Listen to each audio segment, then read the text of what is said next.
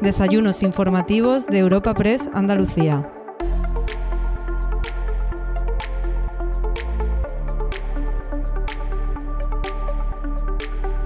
En esta ocasión te ofrecemos un nuevo encuentro informativo organizado por Europa Press Andalucía celebrado en el espacio multicultural Las Cocheras del puerto de Huelva.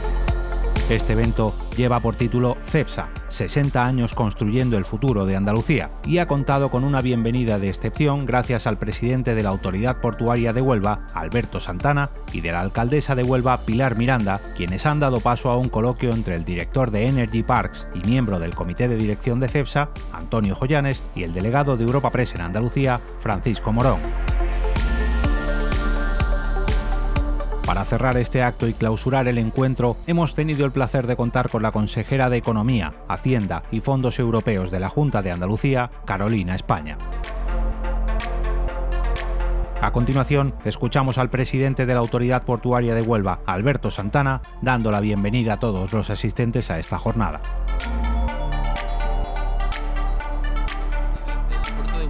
para empezar, me gustaría agradecer, como he dicho anteriormente, tanto a Europa Press como a CEPSA que podamos organizar una jornada como las de hoy. Una jornada donde se va a hablar de los 60 años de CEPSA como, construyendo el futuro de Andalucía, pero en definitiva de lo que vamos a hablar hoy en día aquí es de eh, la transición energética. Transición energética fundamental donde vamos a pasar de eh, combustibles fósiles a combustibles limpios en muy poco tiempo ya CEPSA habla en el año 2026 de que habrá también alguna planta de combustibles limpios. Y para el puerto de Huelva es fundamental que CEPSA esté aquí en el puerto. Son muchos los proyectos que tenemos con ellos, muchos los proyectos como por ejemplo CEPSA con, con que va, a hacer una planta de biocombustible, o CEPSA con Enagas y con Alter donde generarán hidrógeno verde y gases renovables o CEPSA con Fertiberia, donde se encargarán también de, hacer hidrógeno verde y amoníaco verde, o CEPSA y el Valle Andaluz del Hidrógeno Verde, que junto con el puerto de Algeciras yo creo que va a ser un gran motor, un gran motor del, de combustible limpio eh, en Andalucía y, por supuesto, en toda Europa. Para el puerto de Huelva, en el año 2023 está siendo todo un éxito de concesiones.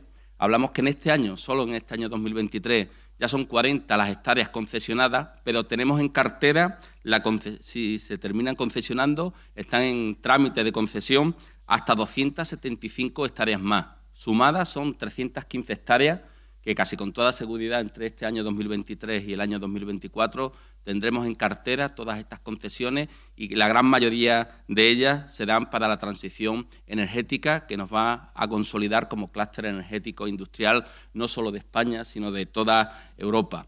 Con lo cual, agradecido nuevamente a CEPSA como uno de los clientes potenciales que tenemos en el puerto, pero bueno, también es verdad que existen otros clientes importantes que hacen que Huelva vaya a ser ese clúster energético e industrial. Por supuesto, aunque no está aquí nuestra consejera, también me gustaría agradecer el apoyo de la Junta de Andalucía a todos estos proyectos. Eh, creo que ha sido todo un acierto realizar la unidad aceleradora de proyectos. Muchos de los proyectos terminan en esta unidad aceleradora y hace que en tiempo récord y sin mucha y sin apenas burocracia se consiga que estos proyectos salgan. Y por supuesto, pues la estabilidad que este gobierno de la Junta de Andalucía está realizando, que hace que todos los proyectos puedan, que todos los proyectos puedan, puedan salir en, poco tiempo. Sin más, eh, agradecido nuevamente de teneros aquí, paso la palabra a la alcaldesa de Huelva, a Pilar Miranda, que también os quiere decir eh, determinadas cuestiones. Gracias.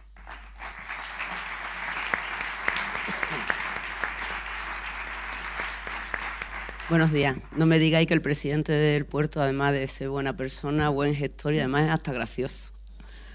Decir algunas determinadas cuestiones. Bueno, muy buenos días, querida viceconsejera. Un honor que estés aquí. Tengo que decir que ya la viceconsejera ha estado en Huelva ayudándonos en temas eh, de Hacienda, que aquí veo a, a mi teniente alcalde, y le agradezco pues siempre el apoyo y el trabajo de la Junta y un honor para nosotros que estés aquí delegado de Europa Press, eh, director eh, de CEPSA, de plantas energéticas, eh, presidente de la FOE, director de la Fundación. Se ve regular, si me salto a alguien no os enfadéis. eh, secretario general de UGT, diputado nacional, eh, Aurelio, ¿no? Sí, director de CEPSA también de Huelva, Jorge Acitore, director también de, de Huelva, presidente del puerto, por supuesto, delegado de la Junta, alcalde de Palos, diputado, presidente de la mesa primera del Parlamento, secretaria general. Eh, presidente de Huelva Por, presidente de AIQB, delegados territoriales, de empleo, veo, concejales. Perdonad porque no se ve muy bien. Bueno, dados todos por, por saludado. Para mí es una satisfacción estar aquí y agradezco mucho a Europa Press que haya elegido Huelva para hacer este importante eh, evento, este importante programa.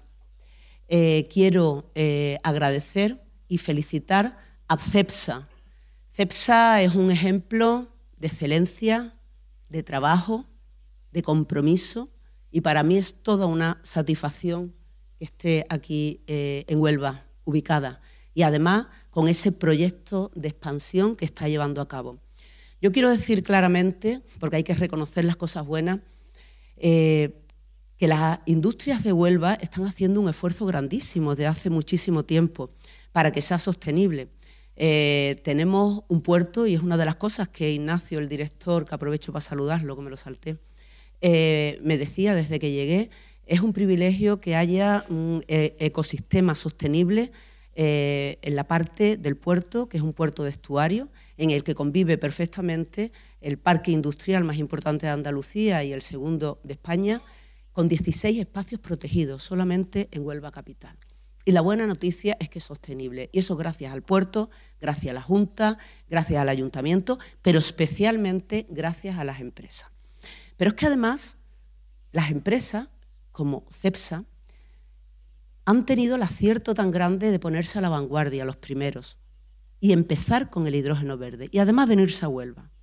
Como muy bien dice Carmelo y como también digo yo constantemente, Huelva va a ser la ciudad y la provincia verde del sur de Europa. Porque lejos de entregar las llaves del puerto, cuando hay el cambio energético propio eh, de la Agenda 2030, nos ponemos a la cabeza con proyectos que somos la envidia de Europa. Yo aquí quiero agradecer a la Junta porque sé que hasta incluso el presidente directamente trabaja día a día para que tengamos las infraestructuras eléctricas necesarias, que es lo que nos preocupa, las infraestructuras eléctricas eh, por ferrocarril, por carretera, eh, hidráulicas. Y sé que el presidente de la Junta es un aliado. Y estoy segura que todos los políticos de Huelva nos van a ayudar y nos van a acompañar a pedir las infraestructuras necesarias, porque Huelva tiene un futuro privilegiado. Pero para eso tenemos que hacer el modelo que se llevó en Málaga, unidos todas las administraciones, con los empresarios, con los sindicatos y con los ciudadanos, y ir a pedir infraestructuras que necesitamos. Porque son tantos los proyectos que vienen a Huelva, solo en Huelva Capital son cinco, más todos los que tiene Carmelo, cinco macroproyectos. Y el Valle de Hidrógeno Verde nos va a dar riqueza y oportunidades. Por eso, y no os quiero eh, distraer de lo importante, que es lo que van ellos a decir, pero una pequeña reflexión. Eh, nosotros tenemos que aprovechar el momento. Desde el ayuntamiento estamos formando a los jóvenes en energías limpias, en energías renovables, en hidrógeno verde, en placas fotovoltaicas. Tenemos que aprovechar el momento para cuando las empresas empiecen a florecer, no tengamos que buscar el talento fuera. Por eso quiero agradecer a CEPSA que aprovecha el talento local.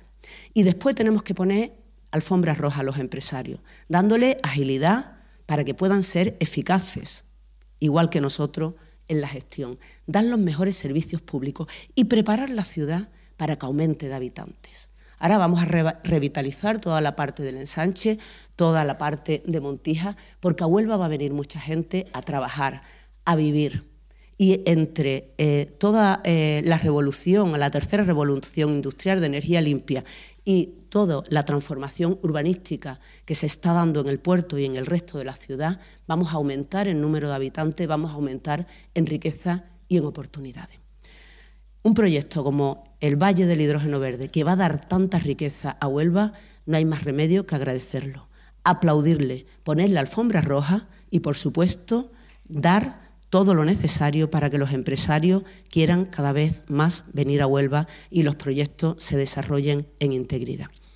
Así que, por mi parte, eh, simplemente poner a disposición al Ayuntamiento de Huelva, porque si nos unimos todos vamos a llegar más lejos y mejor, y por supuesto agradecer a CEPSA el trabajo que está desarrollando, felicitarlo por esos 60 años y esperar que cumpláis muchos 60 años más y a Europa Pre agradecer porque lo que no se cuenta no existe y tenemos juntos que contarle las grandezas de Huelva, esa pedazo de tierra que tenemos, la ciudad más antigua de Occidente, cuna del fútbol, cuna de América, cuna del tenis, donde se come estupendamente, donde hay los mejores atardeceres, donde es eh, la tierra con más luz eh, de Europa y donde eh, tenemos señas de identidad como el Rocío, la Semana Santa y muchas más que ponen a Huelva totalmente la primera de la fila. Por lo cual somos la tierra del descubrimiento que está por descubrir y solo nos falta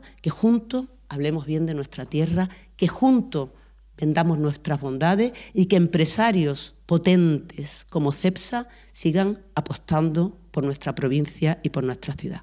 Así que muchísimas gracias a todos y, bueno, pues espero que la jornada sea de éxito total. Buenas tardes.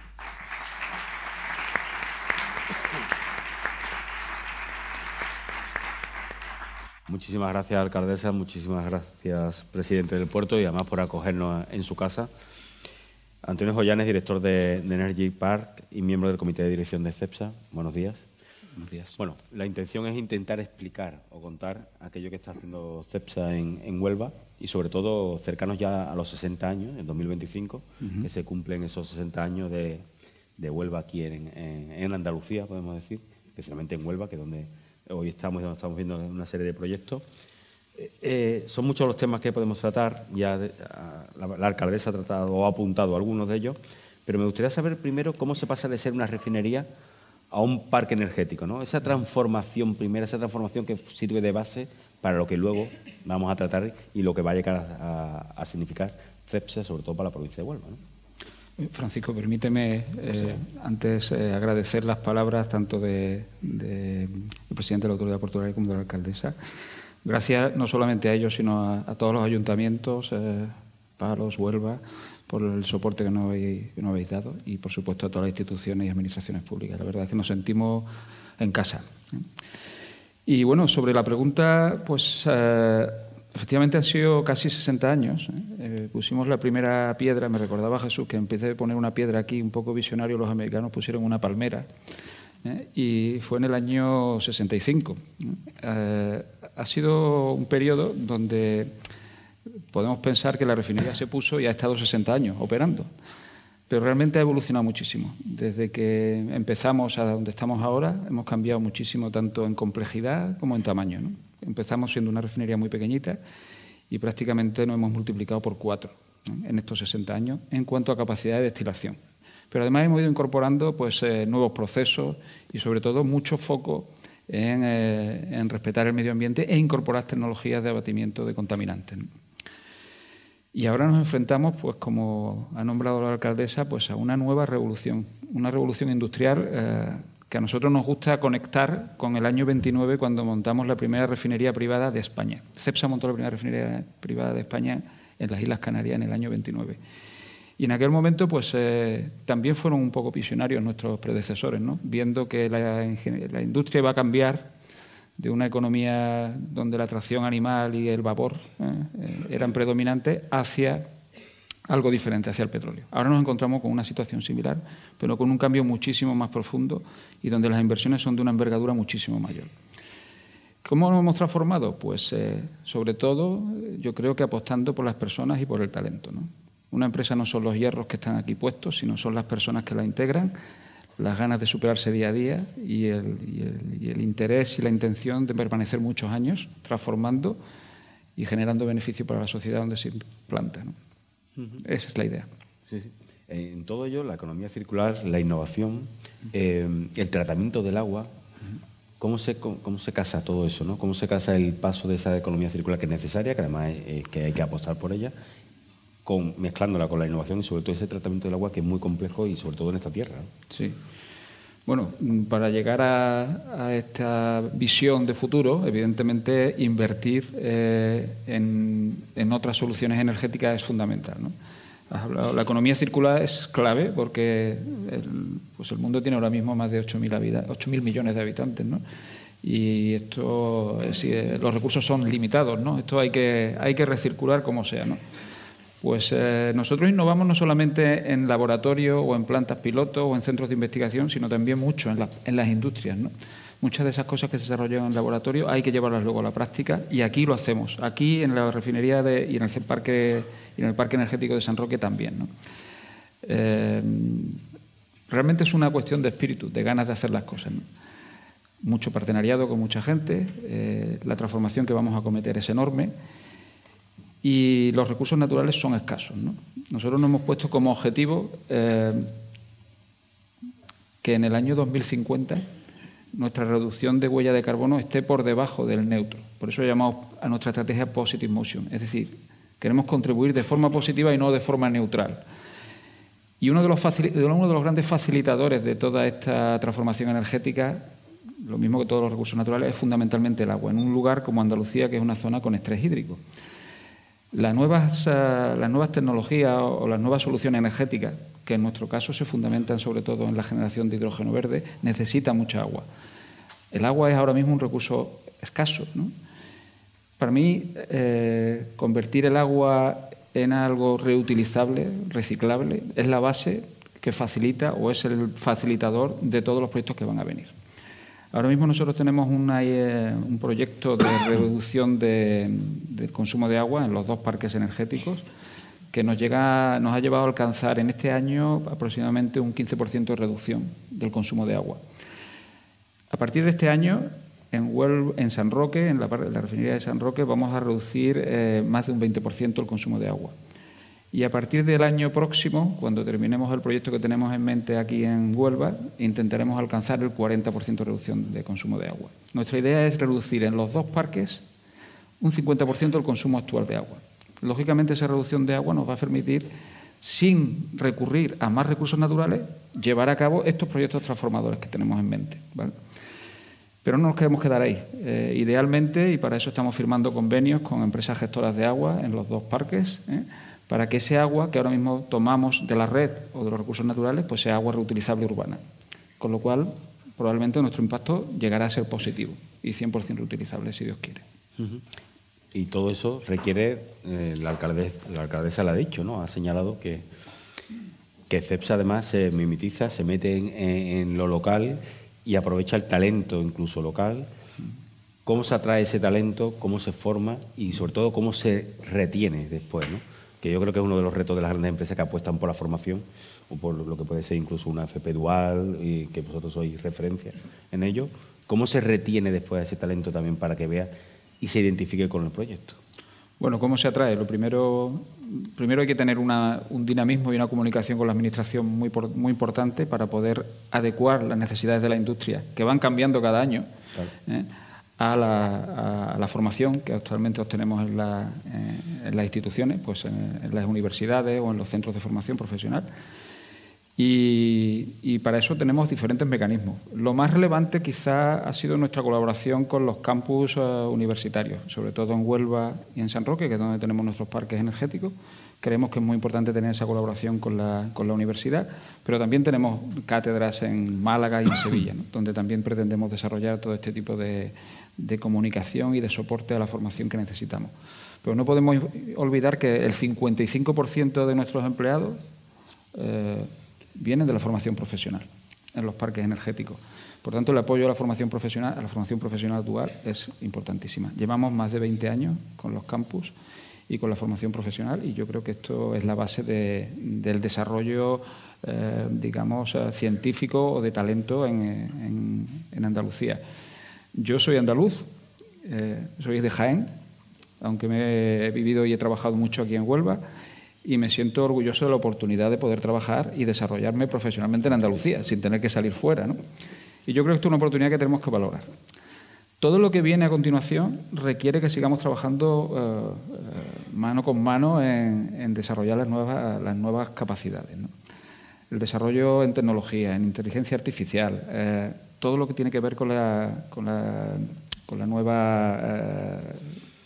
nueva molécula verde, el hidrógeno verde y las moléculas subsiguientes, es importante que las desarrollemos con, las universidades. Tenemos programas en curso para desarrollar, eh, este, este, tipo de formación. Tenemos un máster creado con la Escuela de Organización Industrial, que ha empezado este año y donde tenemos un montón de personas de nuestra empresa formándose. Tenemos intención de generar un grado universitario, si Dios quiere, con la Universidad de Sevilla para formación básica en ingeniería química. Y bueno, pues eh, muchísimos más planes ¿no? para que, eh, sobre todo, la formación actual y las necesidades de la industria se acompasen. ¿Cómo retenemos a la gente una vez que están aquí? Pues eso también tiene mucho trabajo. ¿no? Tenemos bastantes planes de formación. Nosotros nos gusta estructurarlo como una pirámide. ¿no? Lo primero es excelencia operativa en la base, ¿no? en, lo que es la refinería, en lo que es la planta, en lo que son las funciones operativas. Creemos que hay que cambiar las formas de trabajar. ¿no? Las formas de trabajar tradicional de, en la que el jefe manda y dice lo que hay que hacer, ¿no? eso no funciona ya. Sobre todo a la velocidad a la que tenemos que andar actualmente y las cosas que tenemos que desarrollar, es una, es una metodología ya un poco desfasada. ¿no? Y trabajamos de una manera diferente. Hemos adoptado tecnologías Lean, hemos adoptado eh, metodología Kaizen, todos los métodos productivos que tanto se han desarrollado en la industria del automóvil, lo estamos intentando transmitir a la industria del proceso. No es fácil, tiene su complejidad, pero sí que nos está ayudando a ser cada vez mejores operadores y más seguros. Pero luego además eh, tenemos que seguir, tenemos que conseguir que nuestra formación de base, que es básicamente ingeniería, sea homogénea y sea de primer nivel. Con lo cual ese grado universitario que pretendemos conseguir nos va a permitir que los ingenieros de proceso, los ingenieros de proceso de planta, que son aquellos que realmente deciden cómo hay que manejar eh, los parques energéticos, pues tengan una formación de primer nivel.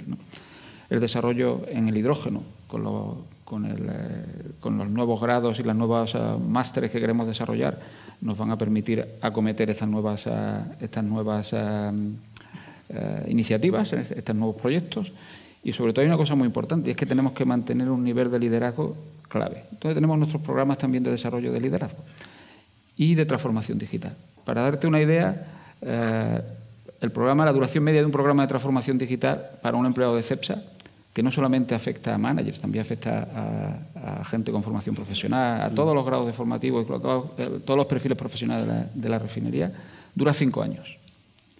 Es decir, eh, nos tomamos en serio el tema de la formación. Y bueno, yo creo que esa es la clave. Mientras que tu carrera profesional se pueda desarrollar y pueda seguir creciendo dentro de la empresa, la gente se queda. Y si no se queda, por lo menos le damos el currículum y la formación necesaria para que allá donde vayan eh, pues puedan desarrollarse profesionalmente en mejores condiciones. Y muchos vuelven, y esos son los mejores. ¿eh? Nosotros tenemos un montón de, de personas que han salido de la refinería o que han salido de CEPSA, han ido a trabajar fuera y luego han vuelto a casa. ¿no? Y a mí me llena de orgullo que esa gente vuelva y que nos diga qué bien se trabaja aquí y qué bien se cuida de las personas aquí. lo, que es el papel de la formación y en la, captación de ese talento también es, una manera de entender que CEPSA no solamente va a significar o significa lo que es su labor industrial, lo que es su importancia, sino también la aportación que hace a la provincia o, o en este caso a Huelva Capital, pero en general a la provincia, a la comunidad autónoma de Andalucía, en lo que es la generación, ¿no? en la generación de empleo y de riqueza. O sea, una manera también de, apostar por, el talento andaluz. ¿no?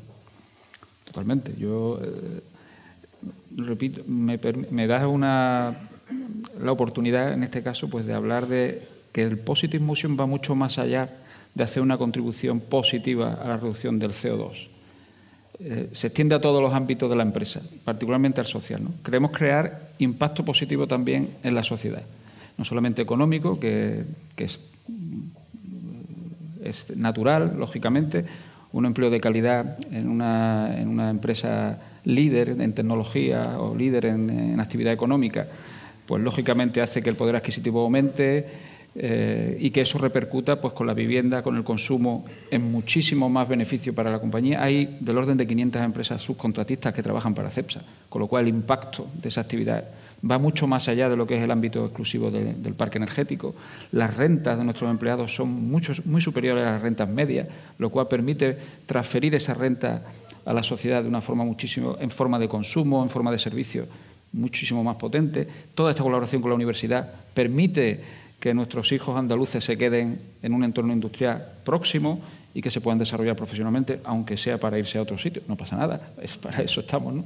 Eh, medioambientalmente, pues nuestro compromiso está demostrado desde hace muchísimo tiempo. ¿no? Nos gusta ir un poquito por delante de la legislación en cuanto al respeto de las emisiones o de las emisiones nos gusta soportar proyectos medioambientales como el de la Laguna Primera de Palos o, la, Madre Vieja en, San Roque. Eh, nuestros apoyos a la universidad y a los desarrollos medioambientales en la laguna de eh, Paraje de las Marismas de los Dier también tenemos bastante actividad. todo lo que sea la labor social, nuestro, interés por incorporar personas con discapacidad y llegar a, a ese 2-3%, un poquito por encima de lo que marca la ley siempre pues yo creo que es algo encomiable, no solamente por el, aspecto social, sino también por el aspecto en el desarrollo social de las personas. La diversidad es otro tema que, nos, preocupa e intentamos que, seamos, ser ejemplo ¿no? un poco. Es muy difícil conseguir una diversidad eh, en un entorno industrial eh, del 50%, digamos, pues porque tradicionalmente tenemos muchísimos empleados donde, donde para determinados puestos pues no hay en el mercado la misma cantidad de, de, hombres que de mujeres. ¿no? Tenemos aproximadamente un 12, un 14% de empleados eh, femeninos en el contexto de CEPSA, pero sí lo que hemos hecho es llegar al 30% en posiciones de manager de mujer. Y para conseguir eh, llegar al 50% o superarlo, pues lo que estamos haciendo es fomentar la contratación de mujeres. En lugar de contratar lo que nos da el mercado, que es un 15% de mujeres y un, y un 85% de hombres, pues estamos intentando contratar más del 50% de mujeres en todos los procesos de selección. Y yo creo que eso nos va a permitir en unos años pues llegar a esa equidad del 50 por 50, que es lo que buscamos todos. Por tanto, yo creo que eso son todos ejemplos de que queremos crear un impacto positivo mucho más allá del económico. Un tema que también es importante es lo que cómo percibe la gente también este tipo de industrias, este tipo de, instalaciones, de negocios. Eh, creo que la planta es la planta de aquí es una de las más seguras de, España, ¿no? Es una de las que están catalogadas como una de las plantas más seguras de, España, ¿no? En ¿qué se puede, en esa, al respecto de esto, qué se le puede decir pedagógicamente al ciudadano que entienda realmente lo que significa tener CEPSA y que realmente hay una garantía y una seguridad que está que no, que no hay que poner en cuestión en ningún momento. A mí me gusta mucho decir que la seguridad no es una prioridad. No es una prioridad. Y puede parecer un poco contradictorio lo, que estoy diciendo, pero es una condición necesaria. Es una condición previa. Es decir, no podemos hacer algo sin seguridad. No es una prioridad. Es que si no hay seguridad, paramos. Eso es una mentalidad que creo que no todas las empresas ah, han adoptado. Donde estamos ahora mismo en seguridad no es donde a mí me gustaría que estuviéramos. Todavía nos queda un largo recorrido. Hemos mejorado, es verdad, en los últimos años, hemos, intensificado mucho nuestro foco en seguridad, pero realmente eh, hemos invertido en consultoría, en formación, en desarrollo de nuevas tecnologías, de nuevos métodos, pero sobre todo, sobre todo lo que hemos hecho ha sido que nuestros jefes, nuestros mandos, nuestros responsables y hasta nuestros eh, últimos trabajadores, si quiere, pues, si, dentro de toda la jerarquía, digamos, productiva, tengan la seguridad presente durante un tiempo, por lo menos, siempre presente durante su trabajo, pero que dediquen tiempo de calidad a la seguridad. Eso es lo más importante de todo. Mm, asistir a reuniones, eh, presenciar trabajos, ¿no? Yo creo que llevamos llegado a un nivel, hemos llegado a un nivel de excelencia razonable. Nuestras plantas están muchísimo más limpias, más ordenadas, ¿eh? eso facilita mucho la seguridad y tenemos que llegar muchísimo más allá. Muchas veces la formación en seguridad y ese ejemplo que de alguna forma nuestros líderes dan hace que esa seguridad se transmita a las, contratas, a, las empresas contratistas, que debemos de considerar como parte del equipo de CEPSA. El hecho de que estén contratadas es porque no podemos tener una parada 12 eh, meses al año, las tenemos pues un mes o dos meses al año. Pues esas paradas donde vienen los contratistas intentamos que sean y que se sientan como de la casa. Para que sean y se sientan como de la casa la seguridad es fundamental. La seguridad va mucho más allá de esa seguridad física y es algo que queremos, que queremos desarrollar. La seguridad es un tema de comportamiento y de mentalidad. Nosotros hemos desarrollado un concepto, creo que único, según me cuentan mis especialistas, que lo llamamos seguridad emocional y que tiene que ver con cómo nos comportamos unos con los otros. Parece que la seguridad solamente afecta a las fábricas y a las cosas mecánicas, pero hay muchos aspectos de seguridad que tienen que ver en cómo tenemos una reunión, cómo nos dirigimos a nuestros eh, colaboradores, cómo tratamos la diversidad en el entorno laboral, cómo nos dirigimos, cómo de amables somos. ¿eh? Seguridad también tiene que ver con que todos y cada uno de los empleados sean capaces de dar su opinión sin ningún temor a, ser eh, reprendidos o juzgados porque ahí hay muchísimo valor. Es decir, si, somos 900 eh, empleados en CEPSA aquí en Huelva y todos en un momento dado sin temor a que ser juzgados, como digo, a que consideren que su idea no tiene sentido, que es un poco ridículo, eh, son capaces de dar su opinión sin ese temor, afloran un montón de ideas. Y eso poco a poco es lo que estamos intentando conseguir. Es decir, la seguridad va mucho más allá de la fábrica y va a todo el ámbito laboral. A eso nos referimos con seguridad emocional. Eh, hemos, hemos, abordado el tema del, impacto que ha tenido CEPSA o que tiene en el ámbito local, en la comunidad autónoma, en la provincia, pero si intentamos cuantificar o ver o analizar incluso el, en el área medioambiental y social, ¿qué podemos decir que ha significado, qué significa CEPSA para, para Andalucía? Bueno, yo eh, a, nivel medioambiental creo que, y hay, y hay bastantes ejemplos, eh, siempre hemos ido un poquito, como decía antes, un poquito por delante de la legislación. Creo que hay ejemplos, a mí siempre me gusta poner, por ejemplo, el, ejemplo de la laguna de Madre Vieja, aunque no sea, porque la de Palo es fácil, ¿no? que yo creo que el ejemplo, venimos aquí, lo vemos y, es relativamente comprensible. Pero en Madre Vieja hemos desarrollado un proyecto que tiene que ver con la diversidad, con la biodiversidad, aquí también. ¿no? Pero quiero poner el ejemplo de Madre Vieja para que veamos y entendamos el, impacto que tiene que una empresa actúe de forma proactiva en la biodiversidad, que parece que es un tema que no se entiende muy bien o que es un poco complejo. ¿no? Eh, la laguna de Madre Vieja era una zona eh, pues un poco eh, abandonada, un poco, un poco digamos, dejada de la mano de Dios. Y cuando yo hablaba con los, biólogos que se encargan de, trabajar la biodiversidad allí, decían, si yo dejo esto tal y como está, no, no lo contamino, por supuesto, simplemente dejo que la vegetación crezca como, eh, la naturaleza le da a entender, digamos, pues todo se cubriría de acebuches, que es el árbol natural que crece allí. Eh, prácticamente habría un monocultivo o un monoproducto, que sería el acebuche, y vendrían tres o cuatro especies a, a vivir. ¿no? Sin embargo, hemos conseguido que vengan nutrias, que vengan lechuzas, que vengan no sé cuántas variedades de insectos y que vengan no sé cuántas variedades de aves. Pero eso requiere intervención humana, requiere que el agua circule, requiere que se hagan trabajos de cultura, que se poden, que se planten tres o cuatro árboles diferentes y, que, eso es lo que hace que traiga la diversidad. Es decir, si no hubiera estado CEPSA ahí, esa laguna, por ejemplo, pues sería pues una parcela cubierta de acebuches con dos especies avícolas y poco más. ¿no? Lo cual pone mucho de manifiesto cómo el hombre, con su intencionalidad, puede llegar a ayudar a la naturaleza. Eso es un poco como me gustaría verlo.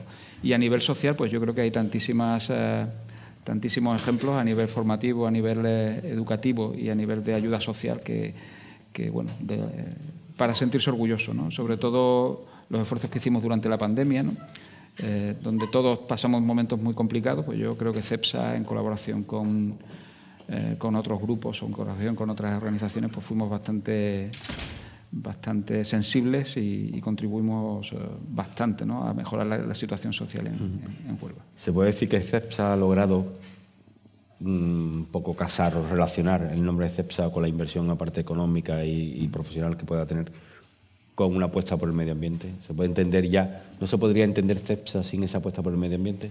Yo creo que es imposible. Es eh, pasa un poco como con la seguridad, ¿no? Es eh, una condición necesaria. ¿no? no podemos hacer. No todo vale para conseguir un objetivo final. La forma en la que se consigue el objetivo final es clave. Nosotros tenemos cinco valores fundamentales que, y nos gusta que toda nuestra actividad se fundamente en los cinco valores. ¿no? El primero es que nos importan las personas, de ahí tan importante la seguridad. El segundo es que nos importa eh, cuidamos del planeta, de, de, ahí ese cuidado tan importante que, damos al medio ambiente. Mm, nos importa, eh, nos gusta trabajar juntos, es decir, juntos creamos valor. apasionamos a nuestros clientes. Nuestro foco es que nuestro cliente tenga la solución energética que necesita. Y el último es eh, que nos gusta emprender. Y por eso estamos tan interesados en desarrollar todo este proyecto nuevo y ser líderes en esta transformación energética. Tenemos que hablar del, Valle Andaluz de Hidrógeno Verde. ¿Por ahí va el futuro? Totalmente. bueno, nosotros, eh, como digo, si, eh, resumiendo muy rápidamente nuestra estrategia es pues el, eh, ser líder, transformar la movilidad actual a una movilidad basada en el coche eléctrico. Eso para una empresa de oil and gas es algo que parece increíble que, se, verbalice. Pero sí, creemos que el, transporte terrestre va a ser un transporte fundamentalmente eléctrico y eso lo, y eso lo queremos transformar, lo queremos, para eso, en eso estamos trabajando. Y luego queremos ser líderes de la transición energética, líderes de la transición energética aportando por nuevas soluciones energéticas. Y ahora mismo la solución energética eh, con más futuro, eh, y creemos que va a, prevalecer, es el hidrógeno y todas las moléculas verdes que se derivan de él. El hidrógeno verde, por supuesto. Huelva tiene, si no lo, sabéis, pues eh, aproximadamente acumula Huelva una tercera parte de toda la producción de hidrógeno, fundamentalmente gris, lógicamente, que es el que hay ahora mismo, eh, de España. Con lo cual es un lugar ideal porque sabemos manejar el hidrógeno, porque tenemos un entorno industrial que consume hidrógeno, es el lugar ideal para empezar con el hidrógeno verde.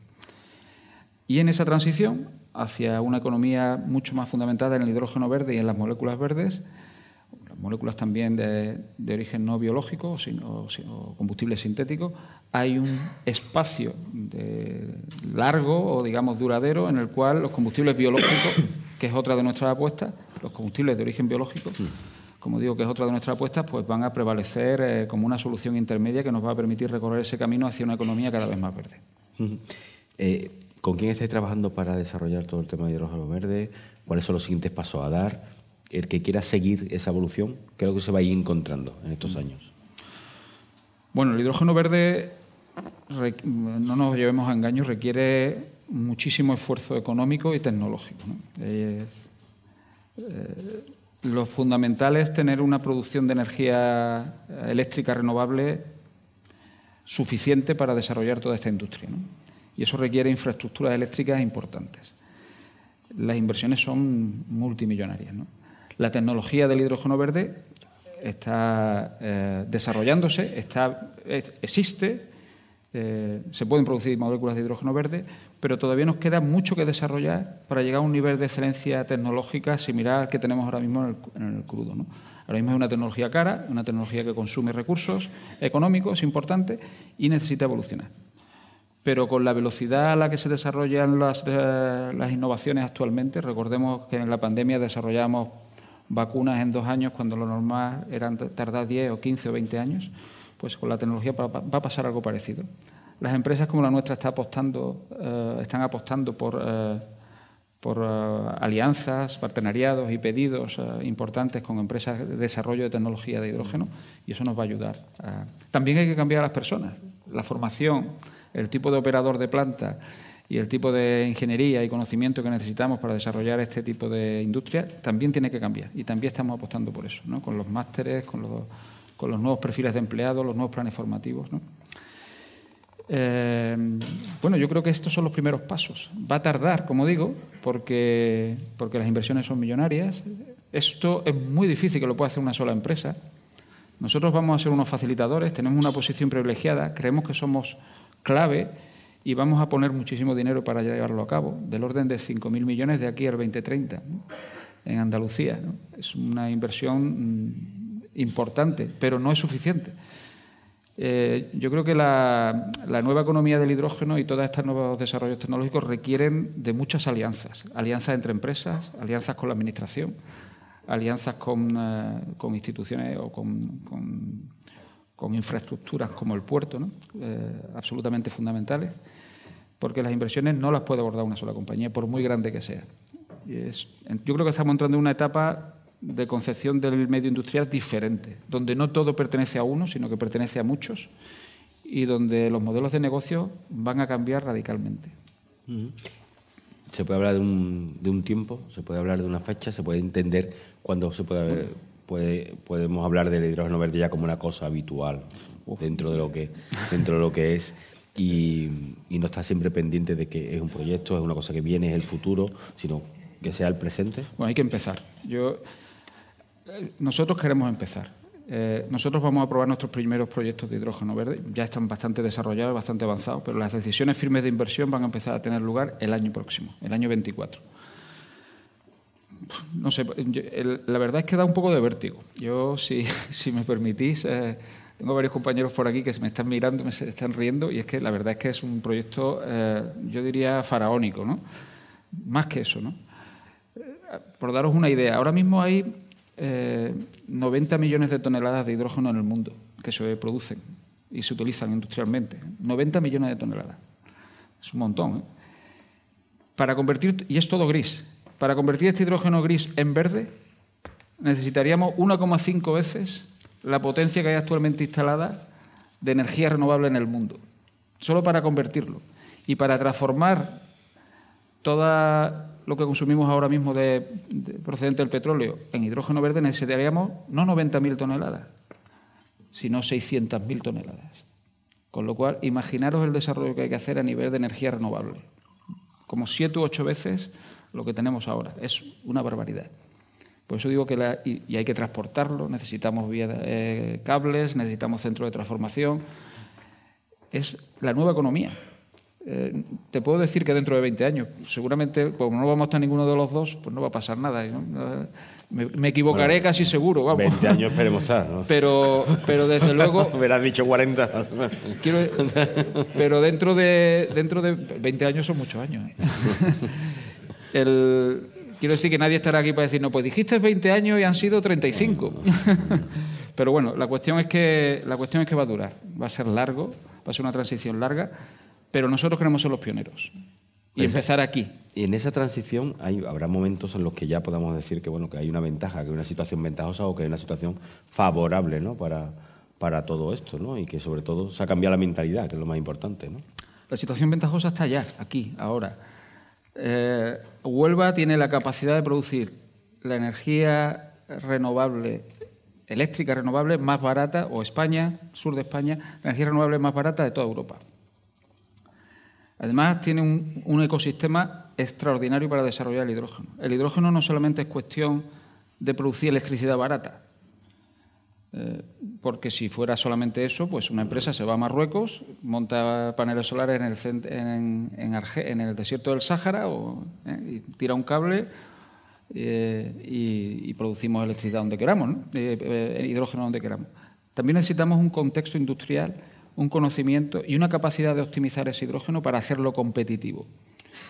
Y para eso necesitamos polos químicos como el de Huelva, o el de San Roque, o el campo de Gibraltar, con conocimiento en la gestión del hidrógeno, con conocimiento para optimizar la producción del hidrógeno. El hidrógeno va a convivir, el hidrógeno verde va a convivir con otras tecnologías verdes y el que sepa jugar entre esa tecnología verde y la tradicional y sacar partido económico tiene la llave para desarrollar esa economía verde. Cuando ya esté todo instalado y todo sea verde, ya puedes venir con tu electrolizador, te conectas y punto.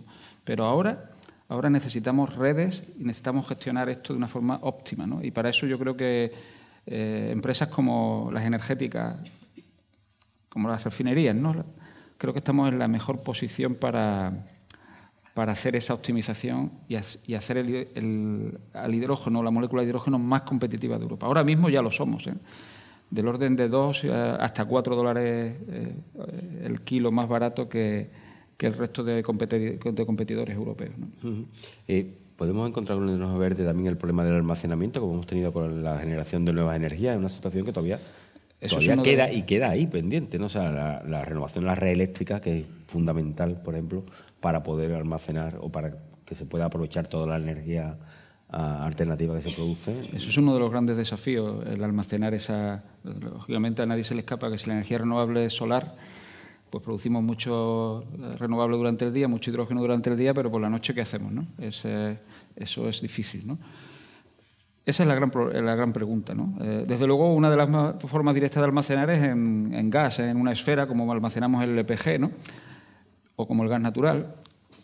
Pero hay otras formas de almacenarlo y de hacerlo accesible a todo el mundo, que es a través de la incorporación del hidrógeno en moléculas verdes. moléculas verdes como el metanol o como el amoníaco, ¿eh? que permiten, pues, de forma química y de forma segura, pues, almacenar un líquido siempre es más sencillo que almacenar un gas. ¿eh? y transportarlo también suele ser más fácil. Pues por ahí es por donde vamos a inicialmente empezar a desarrollar el almacenamiento, que luego nos permita utilizarlo en, geografías diferentes o en momentos diferentes, en función de cuándo se producen. En el tema de hidrógeno verde, que vamos a tratar un poquito más, eh, ¿en qué situación está España respecto a otros países y a la evolución que se está produciendo a nivel mundial? Bueno, pues un poco lo que comentaba antes, ¿no? Es, eh, el, el, coste de la producción del hidrógeno verde, el 75% es energía eléctrica. Y, y, producir energía eléctrica barata es fundamental. ¿no? Y eh, España produce energía eléctrica la más barata de toda Europa. La podría producir, ¿no? Por las horas de insolación y por el desarrollo que tenemos actualmente. Pero la podría, no, no, no, ahora mismo la produce, produce. Lo que pasa es que, bueno, no hemos llegado todavía, estamos en torno a un 40% de penetración de la energía renovable en el pool eléctrico y nuestra ambición es llegar cada vez un poquito más, ¿no? 60, 60, 70, 80. y, y, y, poder eh, producir durante todo el día. ¿no? Esa es un poco la ambición ya es más barata que en cualquier otro lugar. Eh, en otros lugares del norte de Europa pues se produce con, eh, de forma eólica y no es tan competitiva como la solar. Y como decía antes, pues el hecho de tener eh, entornos industriales como el de Huelva, con, un, una capacidad de consumir hidrógeno en el mismo lugar donde se produce sin necesidad de transportarlo, pues lo consideramos que es fundamental para poder ser pioneros y a partir de ahí ya la transportaremos. Eh, transportarla, a, transportarla a otros lugares de, Europa, pues eh, vía eh, tubería ¿no? o vía gasoducto, es complejo. desarrollar una infraestructura de esa envergadura en Europa, pues hay que atravesar los Pirineos, tirarlo por el mar, ¿no? Pues, no es fácil. ¿no? Eh, por eso es importante buscar soluciones intermedias en las cuales el puerto, por ejemplo, podría jugar un, o va a jugar un papel eh, fundamental, ¿no? porque lo podemos transportar como una molécula o incluso gaseoso en un momento dado, pero lo podemos transportar como una molécula verde a través del amoníaco o a través del metanol, pues al norte de Europa, donde, donde se demande. ¿no? En principio, estamos en buena situación, como digo, por la competitividad de los precios, por el entorno industrial y por la capacidad que tenemos de transportarlo a otros lugares. Si hablamos del biocombustible de segunda generación, eh, ¿en qué momento está y qué evolución crees que va a tener en los próximos años? Segunda generación, para si no que no lo conozca, son eh, los que provienen de desechos, ¿no? de residuos. Eh, nosotros llevamos coprocesando desde el año 2008. Somos pioneros en, en, coprocesar. Coprocesar quiere decir que mezclamos el gasoil con el aceite y al final producimos un gasoil vegetal en parte vegetal, en parte mineral. Eh, la segunda generación eh, consiste, o los aceites de segunda generación consiste en recuperar aceites de cocina usados, aceites de residuales de, operaciones industriales, grasas animales, etcétera, y convertirlas igualmente en gasoil o en, o en combustible sostenible de aviación, el SAF, el famoso SAF. La legislación contempla la incorporación del 2G desde hace un montón de tiempo. Nosotros todavía tenemos que desarrollar a nivel español o a nivel europeo un sistema de recogida eficiente de los aceites usados para poder alimentar esta industria que lo demanda. Pero ya recoge la, reglamentación desde hace tiempo cómo se utiliza. El FAME de segunda generación o de, aceite usado, que se le llama UCOME, aceites de cocina usados, eh, metiles éster de aceite de cocina usado, se usan desde hace tiempo, nosotros los venimos usando desde hace bastante años. Ahora mismo, todos y cada uno de vosotros, cuando ponéis gasoil en, vuestro vehículo, si tenéis un vehículo de combustión interna, eh, más del 10% es eh, bio, es de origen bio, por regulación. Nosotros el año pasado suministramos combustible de aviación de segunda generación. empezamos a suministrar precisamente ahora en noviembre, se hace un año, en que suministramos en Iberia, a Iberia en, el aeropuerto de Sevilla nuestra primera descarga de combustible de, segunda generación de aviación. Y seguimos introduciendo este producto en, en todos nuestros combustibles. Eh, convertimos una planta eh, antigua de hidrogenación de bases lubricantes en una planta que produce 100% eh, combustible biológico lo podemos alimentar con aceite vegetal, lo podemos alimentar con aceites usados. Lo que sí que necesitamos es desarrollar realmente, y esto es una actividad económica, digamos, colateral a todo este desarrollo, que se puede desarrollar, es sistemas de recogida del aceite usado que tenemos en nuestro país y poder alimentar nuestra, nuestra industria. Mm. Entre los acuerdos comerciales que hemos hecho con, con el desarrollo de los nuevos proyectos verdes o bios, eh, eh, pues está eh, uno que hemos hecho con una empresa muy importante de Indonesia, que es, consiste en traer aceite usado para poder alimentar nuestros futuros desarrollos de biocombustibles. pero, o sea, podemos decir claramente que el consumidor ya... ya está consumiendo. Está consumiendo, ¿no? ¿Y es consciente de eso? Probablemente no, pero de ese 10% de combustible biológico que lleva el gasoil, pues aproximadamente un 4%, ¿eh? que es lo que marca la legislación, que hasta dónde podemos llegar, es aceite de segunda generación. Sostenibilidad. Eh, eso que todo el mundo habla, que parece que es esencial, que es lo que todas las empresas tienen que aportar o intentar o alcanzar. ¿Qué evolución ha tenido en CEPSA y, sobre todo, ¿Cuál es el reto que se pone para que digamos que es una empresa o que la industria sostenible? Imagino cuando dices sostenibilidad te estamos refiriendo sobre todo a la parte de combustibles verdes, ¿no? combustibles eh, sostenibles. Bueno, como te digo, nosotros empezamos con... Hay dos aspectos, uno que es la descarbonización de nuestros procesos industriales para reducir nuestra huella de carbono. Ahí hemos avanzado bastante y nuestro objetivo es alcanzar un 55% de reducción de la huella de carbono en nuestros procesos industriales en el 2030, pues dentro de muy poco. Está también la parte de eh, producción de combustibles eh, bio, que como digo llevamos haciendo desde el año 2008. Somos pioneros, somos una de las empresas refineras de Europa eh, más avanzadas en coproceso, en procesar aceite fósil y aceite bio al mismo tiempo. Y nuestra intención es alcanzar un 50% del EBITDA generado, de los beneficios antes de impuestos generados dentro de CEPSA, de origen bio en el 2030. Un 50%. ¿Y eso qué significa? Que tome conciencia de la necesidad de hacerlo, ¿no?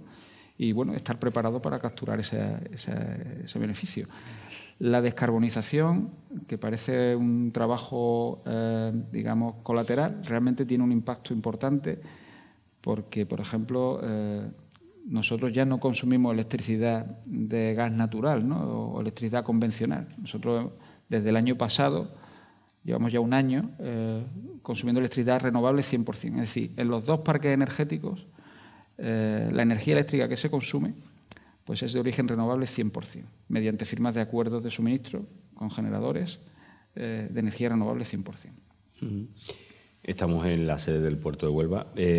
Aparte de lo que es Huelva, que podemos hablar y abordarlo, ¿qué importancia tienen los puertos, los puertos generales del Estado aquí en Andalucía? Y, y, esa presencia de siete puertos en este, la comunidad autónoma, siete puertos de, que hay, que tenemos, que contamos con siete puertos, mm, ¿qué papel ha jugado y qué papel tiene que jugar en todo esto, en, toda, en toda esta transformación?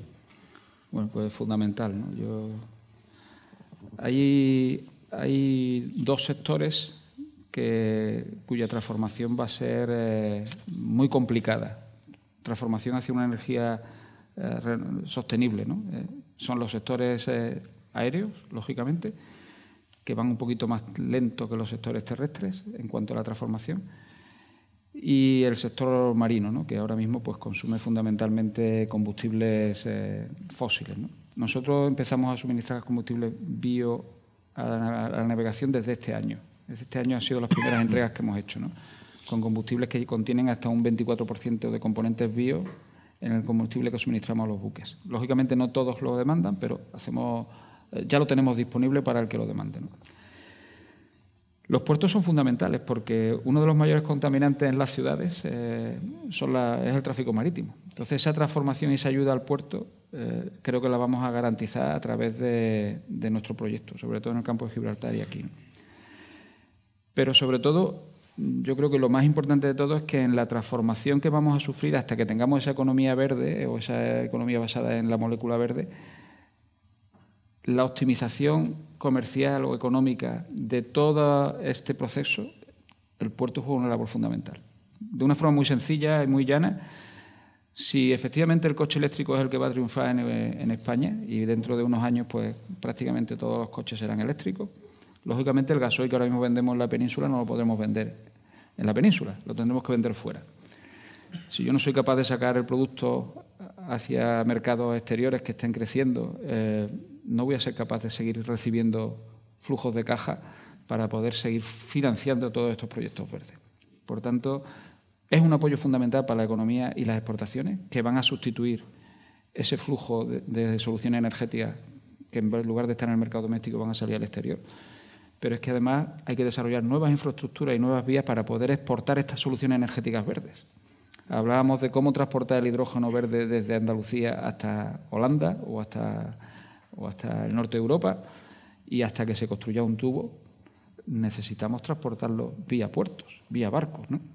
bien en forma de hidrógeno o bien en forma de hidrógeno eh, convertido en una molécula líquida verde. Por tanto, la labor de los puertos es fundamental. Esa es otra de las ventajas por la cual nos sale la ecuación en Huelva. El hidrógeno que ya producimos, eh, la industria que ya la tenemos, ¿eh? el apoyo administrativo y de las instituciones y el puerto, fundamental. El corredor marítimo del hidrógeno verde, ¿no? Pero anunciasteis Ahí, ahí sí tiene que haber una colaboración ¿no? entre empresas. ¿no? Entiendo que al final es un proyecto común, como decías antes, en el que ¿crees que todas las empresas van a una? ¿Que todas están entendiendo por dónde va el futuro? No, vamos, eh, no creo que no, por diferentes motivos. Algunas sí, eh, otras no. Yo, yo, vengo precisamente ahora de, de un... La semana pasada estuvimos en un congreso europeo que incluye a todas las refinerías de Europa y el discurso que nosotros tenemos es bastante único. ¿eh? en general, la mayoría de las refinerías europeas están pensando en sostener el, status quo actual, ¿no? que el coche de combustión interna dure mucho, que la actividad económica se mantenga. Lógico también, porque aporta muchísima... Eh, el desarrollo industrial y el bienestar sin energía es imposible. ¿no? Entonces, no podemos pasar de una situación a la otra de la noche a la mañana. Pero creo que somos pioneros en la, proposición de soluciones. Pioneros totalmente. Y eso se nota. Eh, las soluciones, eh, pues eh, al final las construiremos entre todos. Y poco a poco las empresas se empezarán a dar cuenta. Nosotros sí sí que tenemos a muchas empresas interesadas en colaborar con nosotros pero hay otras pues que, sobre todo las del sector nuestro, que no están todavía tan en el mismo modo de cooperación como nos gustaría. Eh, sí que hay otros visionarios que sí que están haciendo pactos con nosotros, asociaciones. Como digo, yo esto lo veo, las inversiones son tan grandes que no las puede hacer una empresa sola, necesitamos colaborar. Y a partir de esa colaboración, y cuando demos dos o tres muestras de que esa colaboración es positiva, factible y justa para, para todos los participantes, este modelo se va a ir reproduciendo, pienso. Creo que sí, es la situación ideal a la que deberíamos tender. ¿Falta pedagogía? ¿Falta entenderlo? Por supuesto. Falta... Sí, por supuesto. Yo creo que eso falta pedagogía, falta generosidad, falta tener un, objetivo común entre las empresas. No, todo es hacer dinero para mis accionistas, hay que tener algo un poquito más ilusionante. ¿no? Eso de cambiar, eh, eh, cambiar, proteger el planeta, cambiar las formas energéticas, ¿no? Eh, desarrollar a las personas, cuidar a las personas, poner a las personas en el centro, yo creo que es fundamental y eso todavía nos queda un poquito. ¿Y la Administración? ¿En qué nivel está? ¿La Administración lo entiende? ¿La Administración es un apoyo real ya a cualquier tipo de transformación? ¿Esa colaboración público-privada que tiene que darse? Nosotros encontramos muchísimo apoyo ahora mismo, eh, sobre todo en Andalucía, un apoyo extraordinario en la aceleración de los procesos administrativos para aprobar proyectos en los ayuntamientos, en el puerto. Eh, yo creo que son de los que más claramente han visto el potencial de, esta nueva economía y lo que puede significar para, para la sociedad. Eh, hay, una cosa que, sí que me gustaría, no hemos abordado anteriormente, pero que creo que es importante, que es cuando estuvimos hablando de las transformaciones o la transformación que se está viviendo, eh, que está viviendo CEPSA o que ha ido viviendo a lo largo de este tiempo, y las estaciones de servicios al final. Eh, eh, es lo que mucha gente al final es lo que tiene en la mente, ¿no? Lo que ha habido transformación también, incluso en el conocimiento, en el entender cómo se tiene que hacer una estación de servicio, ¿no? ¿Cuál ha sido la apuesta y cuál es el objetivo a alcanzar para una estación de servicio? Bueno, pues las estaciones de servicio al final van a ser grandes aparcamientos, un poco eh, tenemos que cambiar a, ahora mismo suministramos combustibles líquidos, eh, más adelante suministraremos eh, tiempo de carga. Tiempo de carga porque es el tipo de transformación que creemos que va a prevalecer. Tardará tiempo, como digo, porque las infraestructuras son una gran limitación. Hay estaciones de servicio donde poner un cargador en la estación de servicio en una comunidad pequeña, en un municipio pequeño, supone cambiar todo el sistema eléctrico del pueblo porque no hay potencia suficiente o la subestación es pequeña. ¿no? Entonces, el desafío, como digo, es grande. Yo siempre cuento la anécdota de, este verano que hice una pequeña excursión por Cuenca, que sabéis que es una de las provincias más despobladas de, España. Y, si tú ahora viajas con un coche eléctrico, es verdad que hay unas limitaciones de infraestructura importantes. ¿no? Si viajas de Sevilla a Madrid, pues tienes que pararte en una o dos estaciones de servicio que están en los ejes principales. Pero si dices, voy a hacer una visita a Cuenca, ¿no? Pues a lo mejor corre el riesgo de quedarte sin carga. ¿no? Bueno, pues eh, a mí me sorprendió cuando estuve visitando estos pequeños municipios, municipios de 50 habitantes, de 100 habitantes, que todos los pueblos estaban montando en la plaza del pueblo cuatro o cinco cargadores.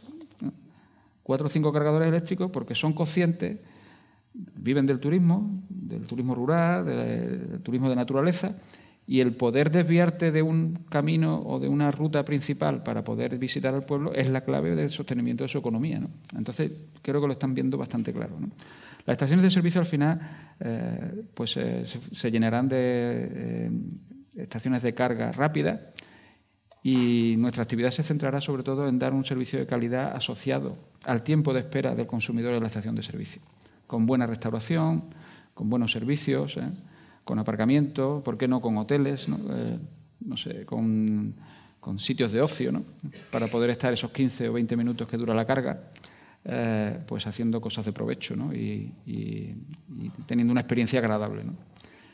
Hemos desarrollado nuevas eh, soluciones, digamos, de, de, restauración, como por ejemplo nuestra cadena Respiro, que ahora empieza a aparecer en todas las gasolineras CEPSA, ¿no? Y bueno, y más planes que hay, ¿no? Eh, de colaboración con industria, con convenience store, con tiendas de, de, ultramarinos, ¿no? De, supermercados y demás. O sea, que en realidad lo que estamos hablando es de crear una nueva economía alrededor de lo que es la transformación energética. Totalmente. Totalmente.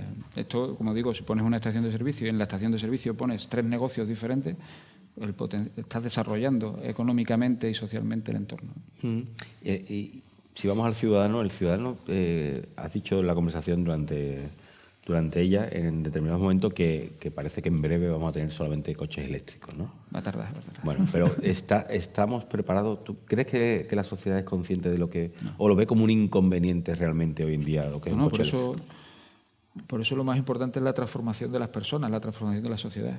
Esto va a durar, ¿no? Eh, ahora mismo no es una opción económicamente para todos abordable, ¿no? Es, eh, si tú vives en un apartamento, en un bloque, en una ciudad densa, ¿no? Es difícil conseguir un...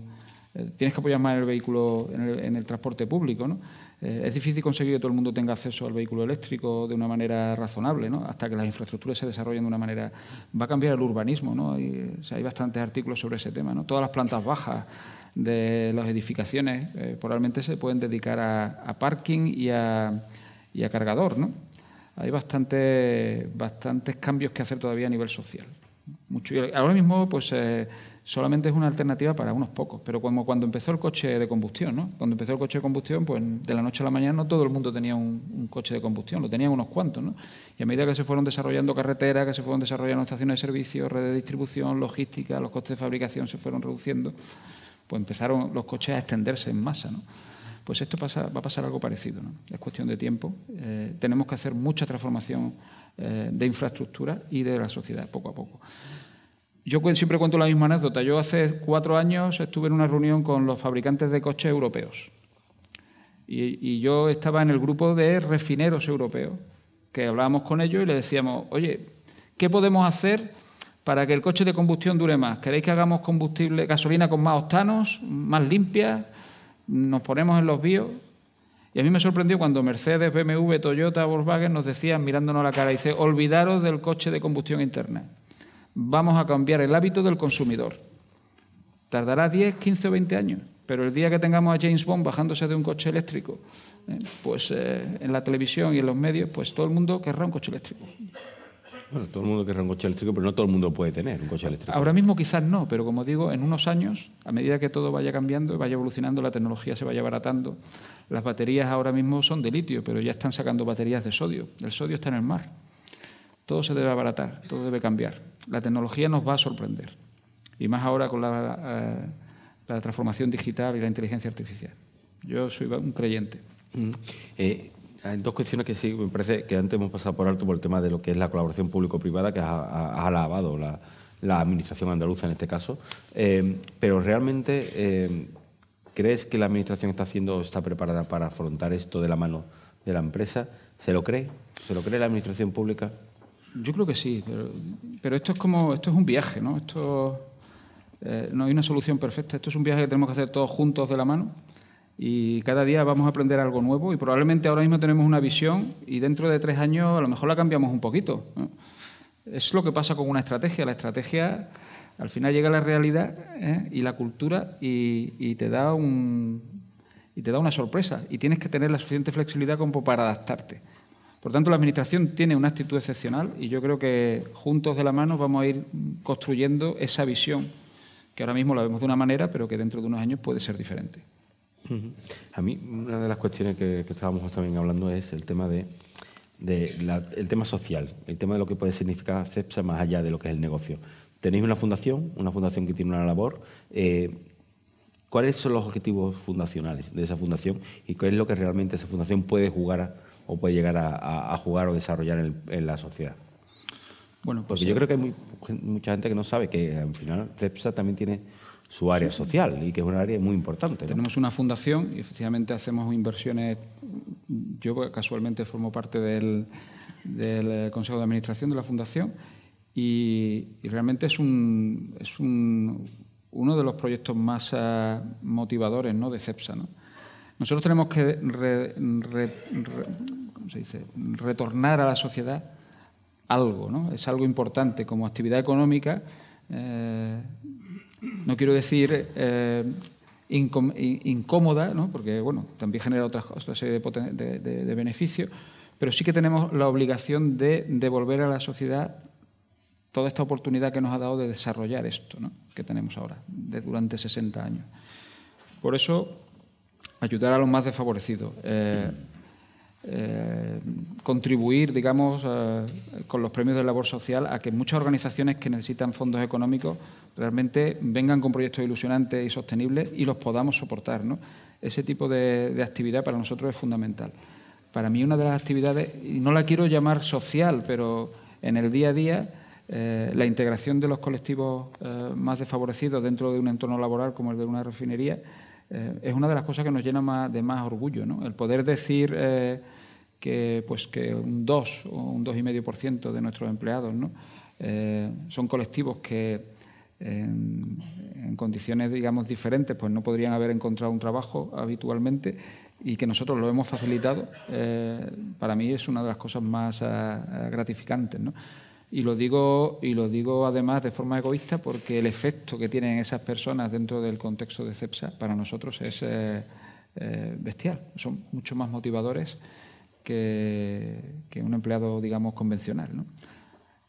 cuando una persona se siente reconocida, eh, se le da una oportunidad agradecida y motivada, el impacto que tiene en el resto de la plantilla es, es enorme. ¿no? Por tanto, ponemos un, tenemos unos fondos anuales eh, importantes, pero creo que hay mucho más allá que lo que simplemente hace la Fundación y, tiene que ver con el día a día. Pero el día a día es como una manera de identificar al empleado con, los proyectos, ¿no? Tenemos empleados que traen sus proyectos, tenemos empleados que dedican sus horas eh, laborales a hacer actividad social en el último programa hemos, aumentado estas horas para que cualquier empleado de CEPSA pueda dedicar 24 horas de su jornada laboral a actividades eh, benéficas. Es decir, forma parte del día a día de la empresa. de alguna manera, eh, no todas las empresas hacen esto, ¿no? Es decir, eh, pues 24 horas, es decir, tres jornadas remuneradas para que tú te dediques a actividades sociales, ¿no? Eh, lo estimulamos, lo ayudamos y lo fomentamos. Y lo que es la integración, la integración social, es también eh, importante, ¿no? Hablas también de la capacidad, de, un número de personas con discapacidad que estáis introduciendo en lo que es. ¿Hay, hay un objetivo en crecer en eso? ¿Hay un Parece que se ha ido la. Ahora. Ah, bueno, hay un objetivo legal que creo que está en torno al 2%, el 2%. Nosotros queremos llegar este año al 2,5% y superarlo un poquito eh, si, somos capaces de llegar al 3% en los próximos años. Eso es un objetivo. Pero como digo, que es que eh, yo creo que lo de los objetivos es algo... Eh, no estamos obsesionados con llegar al 2,5% y ya a partir de ahí parar. El impacto que hemos visto que genera en el empleado, en el entorno laboral es muy positivo. ¿no? ¿Qué es lo que hemos hecho? Es, muy difícil como ejemplo, ¿no? y esto es, una, esto es un mérito del equipo de recursos humanos que, lo ha desarrollado. ¿no? Si tú vas a un entorno laboral industrial y buscas un puesto estándar, es muy difícil conseguir un puesto que un puesto estándar lo ocupe una persona con discapacidad. Eh, una persona que va en silla de ruedas o que tiene una discapacidad mental, es complicado, porque tienes una, una, serie de actividades que no puede ejecutar. Pues una persona en silla de ruedas, pues a lo mejor no puede ejecutar eh, cerrar una válvula, ¿no? Lógicamente, ¿no? Eh, es una limitación física. Pero, sin embargo, cuando tú miras qué es lo que hacen todos los empleados y ves que todos los empleados tienen un 10% de actividad que sí podría hacer una persona con discapacidad, y agrupas ese 10% y te salen cinco puestos, pues entonces sí puedes integrar a personas con discapacidad. Y eso es un poco la filosofía que hemos aplicado. En lugar de sustituir al empleado tipo, hemos adaptado los perfiles laborales para poder integrar a las personas con discapacidad. Dentro de lo que es la estrategia de Positive Motion, eh, había anunciado varias medidas, varios proyectos. ¿Por dónde vais a ir caminando? ¿Por dónde, cuál, ¿Cuáles los próximos retos? Sobre todo, ¿cuál es el próximo desarrollo va a haber? Bueno, hasta ahora estamos cumpliendo el plan. Hemos, eh, estamos, seguimos adelante. Este año teníamos objetivos importantes como era aprobar la planta de HVO en, en, eh, Huelva, la gran planta de producción de biocombustibles. Tenemos también infraestructuras que van siguen su curso, como es el caso del Muelle Sur, eh, en colaboración con el puerto, lógicamente. Y tenemos proyectos de descarbonización que se van aprobando incesantemente, entre ellos pues, eh, electrificaciones de algunos procesos, etc. El, año que viene seguimos manteniendo nuestros objetivos de aprobación de proyectos de hidrógeno. Todos los pasos previos de desarrollo de ingeniería, relaciones eh, con tecnólogos, eh, formación de equipos, eh, eh, formación de operadores para las futuras plantas, etcétera, siguen su curso y el año que viene aprobaremos los primeros proyectos. Y el siguiente año los siguientes. y eso cubriría todo el panorama de inversiones que pretendemos llevar a cabo de aquí al 2030. Son varios proyectos, pero en principio nada nos hace temer que las fechas propuestas se vayan a ver pospuestas ¿no? o se vayan a ver eh, ralentizadas. En principio, seguimos con el plan previsto. Tenemos que hablar de futuro. Bueno, hemos hablado continuamente de futuro en, todo, en toda la charla, pero de sí, hablamos de lo que de lo que puedes identificar o, decirnos por dónde tiene que ir, por dónde va a ir, cuáles son los siguientes pasos que vaya a dar. Resumiéndolo en tres, ¿cuáles pueden ser?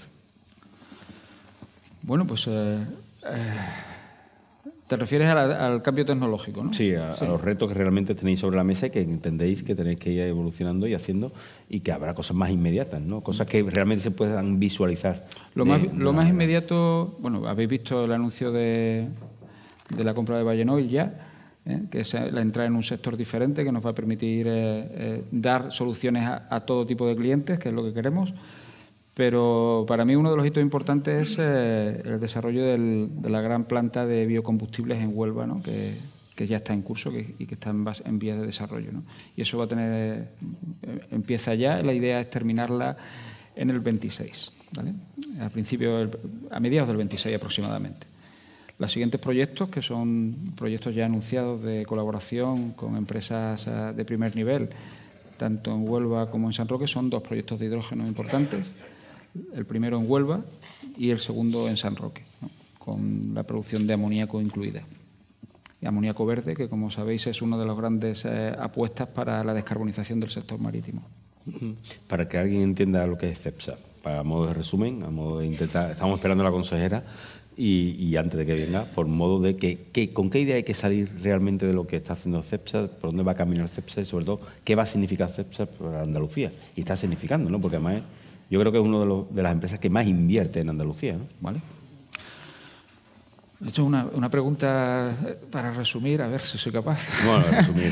a ver, quiero decir es, ¿con qué idea hay que salir? ¿no? o sea, al final es, eh, yo creo que es un proceso de pedagogía en el que hay que entender hacia dónde vamos, qué papel juega una refinería, cómo se está transformando una refinería y sobre todo esa apuesta por lo social, por lo medioambiental, por la sostenibilidad, por el impulsar el territorio, ¿no? incluso la formación, enriquecer todo lo que tiene alrededor. Bueno, tú, lo has dicho muy bien, creo que lo has resumido todo, todo eso eh, me lo compro, pero eh, eh, quizá aquí en Huelva tenemos la impresión de que CEPSA es una gran compañía, es una compañía muy grande, con muchos empleados, con muchas inversiones, pero realmente somos una compañía muy pequeña. En el contexto de las compañías energéticas y de oil and gas en particular, somos una compañía muy pequeña. Es verdad que tenemos dos grandes refinerías, en, la península ibérica tenemos la refinería más grande de la península ibérica en, San Roque. Pero realmente somos una empresa pequeña, ¿no? una empresa que, no llega a los 10.000 empleados, cuando empresas energéticas del sector pues hablan de 50.000, de 60.000, de 70.000 empleados, 30.000. ¿eh? Nosotros somos una empresa pequeña. Para mí el mensaje es que somos una empresa pequeña. Gracias a que somos pequeños creo que eh, somos más osados que otros y nos atrevemos a proponer cosas un poquito más eh, innovadoras. ¿no? También tenemos capacidad para ejecutarlas de forma mucho más rápida que otras empresas de 30.000, de 50.000 o de 60.000 empleados, que tienen muchas más, eh, vamos a llamarlo inercia, ¿eh? para cambiar el rumbo, ¿no? Pues, usando un símil, digamos, de navegación. ¿no? Si llevas un gran transatlántico, pues cambiar de rumbo cuesta trabajo. ¿no? Si llevas un barquito de vela, es relativamente fácil ¿no? cambiar el rumbo. ¿no?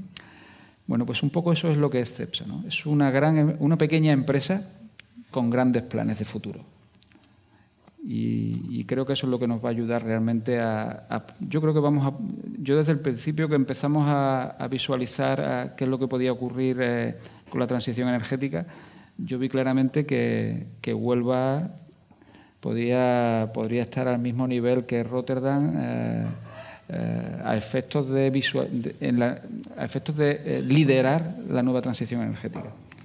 Creo que tenemos unas condiciones excepcionales y el artífice de que eso sea posible, uno de los artífices y uno de los contribuidores para que eso sea posible, va a ser CEPSA.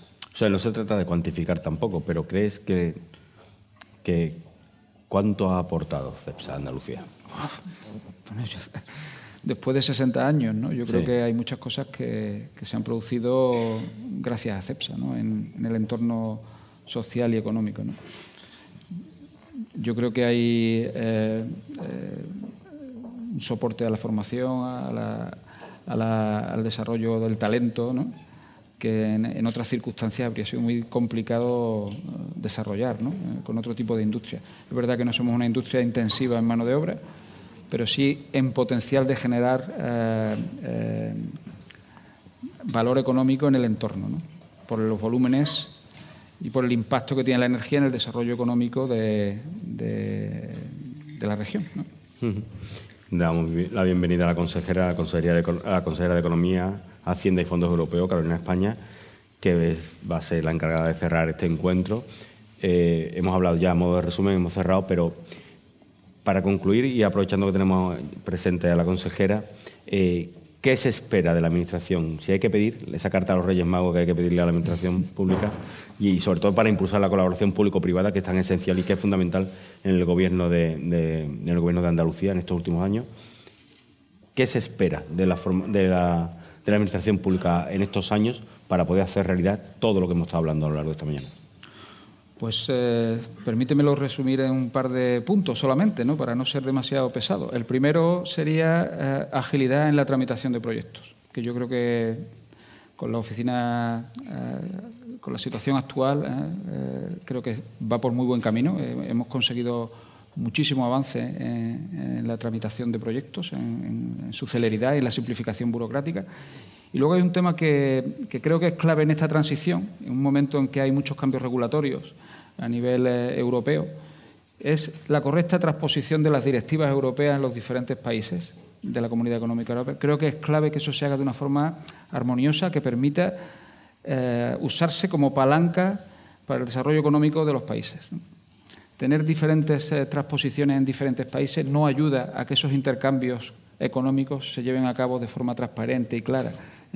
Si yo tengo que seguir un procedimiento para exportar un producto a Italia diferente del que tengo que seguir para exportarlo a Alemania, eh, aquello no ayuda. ¿no? Entonces, esa armonización, sé que es complicado, pero ayudaría muchísimo también. O sea, celeridad y armonización en la regulación. Antonio Joyanes, muchísimas gracias y bueno, por habernos explicado, tratar de explicarnos todo lo que significa CEPSA y la apuesta que, que tiene por Andalucía y cómo va a seguir trabajando por el futuro de Andalucía. Muchísimas gracias. Y cierra pues la consejera.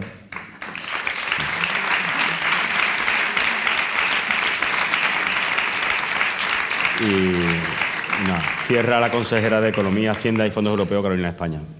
Muy buenos días, queridísima alcaldesa de Huelva, Pilar. Qué buen trabajo estás haciendo, qué suerte de verdad de tenerte como alcaldesa de esta gran ciudad, presidente también del puerto de Huelva, director de Energy Parks de CERSA, director de Comercial and Clean Energies de CEPSA, viceconsejera de Economía, Hacienda y Fondos Europeos, delegado del Gobierno de la Junta, secretario general de Economía, delegado de la Agencia de Europa Press, querido Paco Morón, delegados territoriales, eh, está también representante de la CEA, de los sindicatos, de los empresarios de Huelva, en definitiva, empresarios, amigos, para mí es un verdadero honor clausurar hoy esta jornada. CEPSA 60 años construyendo el futuro de Andalucía, que va a situar y que sitúa a Huelva en particular, pero también a Andalucía en general, en el centro de las estrategias vinculadas a la producción y al tratamiento de la energía. Y como no puede ser de otra manera, arranco dándole las gracias a Europa Press, a sus responsables, por haber puesto en marcha esta jornada, que sirve como de fotografía perfecta para hablar de prosperidad, de trabajo bien hecho, y de un lugar como Huelva, que es referente en la producción energética. Por lo tanto, una jornada que ha recorrido los hitos más importantes de una empresa como CEPSA, que creyó en Andalucía, esto es muy importante, y a la que Andalucía le debe tanto. CESA, queridos amigos, es la tercera empresa de España, la primera de Andalucía en cuanto a facturación, y por lo tanto es una de las nuestras. La multinacional lleva ya 60 años contribuyendo al progreso, a la innovación, a la formación de talento en Andalucía y es una aliada estratégica para la creación de riqueza y de empleo en nuestra tierra. Es un buen ejemplo de empresa comprometida con Andalucía y a la que este Gobierno de la Junta le tiende la mano. No en vano son empresas como estas las que ayudan a crecer a Andalucía una Andalucía, queridos amigos, que ya no está en el vagón de cola, que ha comenzado a crecer por encima de la media en muchos parámetros y que lidera otros muchos. Y en donde compañías como CEPSA deben de saber que aquí tienen una administración que les va a dejar trabajar, que va a caminar a su lado, que les va a ofrecer estabilidad presupuestaria, estabilidad institucional, estabilidad política seguridad jurídica, que es muy importante, simplificación administrativa, también nuestra unidad aceleradora de proyectos, en definitiva, confianza. Eso es lo que hoy ofrece Andalucía, confianza frente a la inestabilidad que tenemos en España. Sin lugar a duda, unos carburantes muy necesarios para seguir creciendo. CEPSA, como les decía, ha hecho muchísimo por nuestra tierra en estos 60 años con sus parques energéticos en Cádiz y en Huelva. Hoy tendré la oportunidad de visitar este último. Y la compañía tiene más de 8.000 empleos en Andalucía y solo el pasado año sus exportaciones alcanzaron casi 3.500 millones de euros. Decía que CEPSA ha sido y será aliada estratégica de nuestro Gobierno y esta alianza seguirá contribuyendo a la creación de riqueza y de empleo en nuestra tierra. Actualmente la multinacional afronta el futuro con firmeza y trabaja para convertirse en referente en la transición energética con la producción de hidrógeno verde y de biocombustibles. Para Andalucía, por nuestra ubicación geográfica y que además es estratégica, y por nuestros recursos naturales y la calidad y la posibilidad de nuestros puertos, vamos a ser líderes, queremos ser líderes en esa transición energética que será una meta. Y lo vamos a hacer en gran medida a través de la Alianza Andaluza por el Hidrógeno Verde, donde ya están integradas más de 150 entidades públicas y privadas. En este sentido, va a jugar un papel muy importante el Valle Andaluz del Hidrógeno Verde de CEPSA, que es uno de los mayores proyectos de Europa en esta materia, con una capacidad de producción equivalente de 2 gigavatios para 2030 y que prevé una inversión de 3.000 millones de euros en nuestra tierra. El desarrollo de este valle andaluz del hidrógeno verde va a posicionar a los puertos de nuestra comunidad como referentes mundiales en los corredores internacionales de esta energía renovable y también en el suministro de nuevos combustibles verdes para el transporte marítimo. De ahí la importancia, queridos amigos, de este puerto de Huelva como motor económico no solo de la ciudad y de la provincia, sino de toda Andalucía.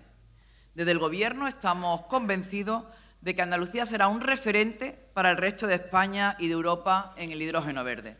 Por ello, entendemos, como bien dice nuestro presidente Juanma Moreno, que este reto es una gran oportunidad para desarrollar una industria capaz de ofrecer tecnologías y servicios relacionados con el uso del hidrógeno verde.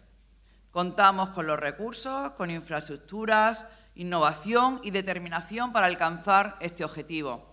Y la Alianza Andaluza del Hidrógeno Verde es un testimonio tangible de este compromiso. Contribuirá, tal y como dice la visión corporativa de CEPSA que hoy comparto con ustedes, a crear valor y un futuro mejor para todos. También, como les he dicho, la apuesta del Gobierno andaluz con las empresas y el tejido productivo es mayor que nunca Saben que estamos ahora en pleno proceso de aprobación de nuestros presupuestos para Andalucía para el año 2024. Unos presupuestos que van a superar los 46.000 millones de euros para toda Andalucía, los presupuestos más altos de España. Aquí en Huelva, también me decía la alcaldesa hace unos minutos, que son unos magníficos presupuestos para Huelva. Son los primeros en inversión por habitante de toda Andalucía. Por lo tanto, con estos presupuestos en Andalucía, con un gobierno serio y responsable, eh, queremos ser, al final, queremos ser el dique de contención de otras políticas, de otros gobiernos que ahuyentan a las empresas y por eso en estos presupuestos, por segundo año consecutivo, superamos los 6.000 millones de euros para apoyo al tejido productivo. Y también se contempla una inversión de más de 246 millones de euros para políticas de energía, industria y minas. También se plantea un montante global de 89 millones de euros para incentivos orientados al ahorro y a la eficiencia energética, desarrollo de energía renovable y el impulso hacia una movilidad sostenible, todo a través de la Agencia Andaluza de la Energía. Y termino ya, queridos amigos. Andalucía se está transformando, en Andalucía seguimos creciendo, Seguimos mejorando en cada parámetro y lo hacemos con una apuesta firme y decidida por la colaboración público-privada. Porque si nuestra comunidad se ha convertido en un verdadero valor refugio para la inversión, lo ha hecho a través de las políticas de este Gobierno que está forjando la transformación de Andalucía, convertida ya en un motor para España y en una tierra de oportunidades. Yo siempre digo que es un gran lugar para vivir, que ya lo era, y un magnífico lugar para invertir en el que la estamos convirtiendo. En ese plano, las empresas sois las grandes aliadas de esta tierra porque creáis el empleo y la riqueza. Hacéis que nuestra tierra se perciba como una tierra líder y de talento y por lo tanto vosotros sois los que hacéis que la marca Andalucía cada vez cotice más al alza estoy absolutamente convencida que juntos seguiremos transformando esta gran tierra que es Andalucía. Nada más y muchas gracias.